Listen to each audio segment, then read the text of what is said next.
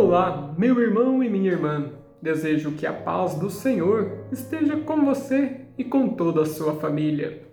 Eu sou Dione, seminarista da Arquidiocese de Pouso Alegre, e venho partilhar com você um pouco sobre a solenidade de Corpus Christi. Você já deve ter se perguntado como que surgiu essa festa? O que ela representa para nós católicos? O porquê dos tapetes coloridos e da procissão solene. Vamos aprender juntos?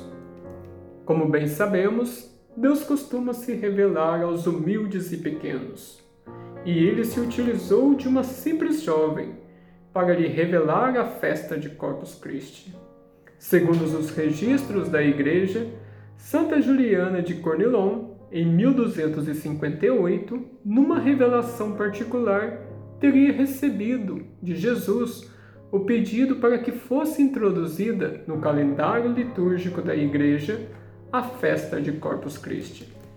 Santa Juliana nasceu em 1191, nos arredores de Liege, na Bélgica.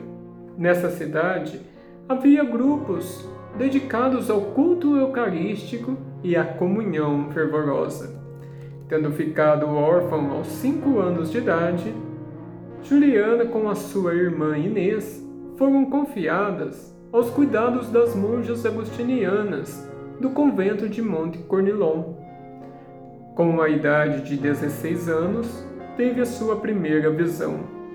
Via a lua no seu mais completo esplendor, com uma faixa escura que atravessava diametralmente. Compreendeu que a lua simbolizava a vida da igreja na terra a linha opaca representava a ausência de uma festa litúrgica em que os fiéis pudessem adorar a Eucaristia. Para aumentar a fé, prosperar na prática das virtudes e reparar as ofensas ao Santíssimo Sacramento. A festa de Corpus Christi começou na paróquia de Saint Martin, Eliade, em 1230 foi precisamente o bispo Dom Roberto que, após as visões iniciais da irmã Juliana, aceitou a sua proposta e instituiu pela primeira vez a solenidade de Corpus Christi na sua diocese. Mais tarde também outros bispos o imitaram. Em 1247 aconteceu a primeira procissão eucarística pelas ruas de Liege já como festa da diocese. Depois se tornou uma festa nacional da Bélgica. A Festa Mundial de Corpus Christi foi decretada em 1264, seis anos após a morte de irmã Juliana. Esta solenidade litúrgica foi instituída pelo Papa Urbano IV pela, através da bula Transiturus, de 11 de agosto de 1264. Porém, 50 anos depois, quando o Papa Clemente V, em 1313, confirmou a bula assinada por Urbano IV nas constituições clementinas do Corpus Iuris, tornando a festa da Eucaristia um dever canônico mundial, celebrada sempre na quinta-feira, após a festa da Santíssima Trindade, lembrando a instituição da Eucaristia na Quinta-feira Santa pelo próprio Cristo.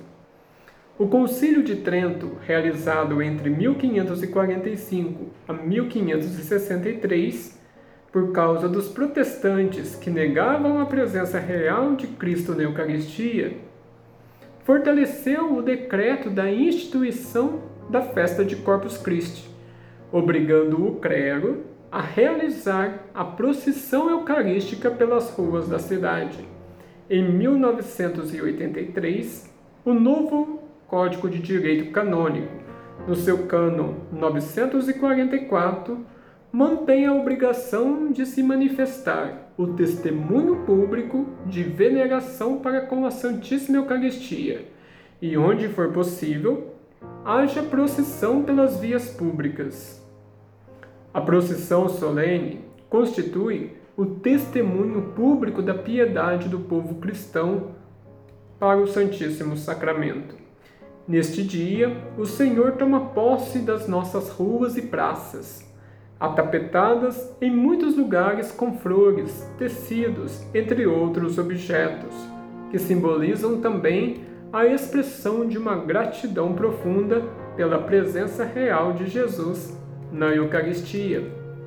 A celebração da festa de Corpus Christi, corremos o risco de honrar o corpo de Jesus, mas desprezar o corpo humano, a carne de Cristo.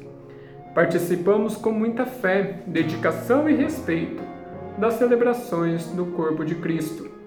Mas pode ser que às vezes façamos uma profunda ruptura entre o que celebramos e a realidade que nos cerca, ou seja, o encontro com os corpos desfigurados, explorados, excluídos. É esse o sentido da festa de Corpus Christi que nos revela, ou seja, a festa do corpo histórico e humano de Jesus, corpo prazeroso e sofredor, amado por muitos, rejeitado, crucificado, morto e ressuscitado. Esta é também a festa do grande corpo de Cristo, que é a humanidade inteira. Corpo real de Cristo são especialmente todos aqueles que sofrem neste mundo, os enfermos e famintos, os rejeitados e encarcerados, os pobres e excluídos, enfim, todos aqueles que padecem de alguma enfermidade, de algum sofrimento. A festa de Corpus Christi é um convite para uma meditação sobre o valor e a importância da Eucaristia para a nossa vida. A Eucaristia é um dos sete sacramentos e foi instituído na última ceia quando Jesus disse: Este é o meu corpo, isto é o meu sangue, fazei isto em memória de mim. Assim vemos que quem pediu que nós, ao longo dos tempos e da história, celebrássemos a Eucaristia foi o próprio Cristo. A Igreja Católica cumpre este mandato até hoje, para perpetuar a presença de Jesus na história. O texto bíblico mais evidente e claro sobre a doutrina da Eucaristia é o capítulo 6 do Evangelho de São João.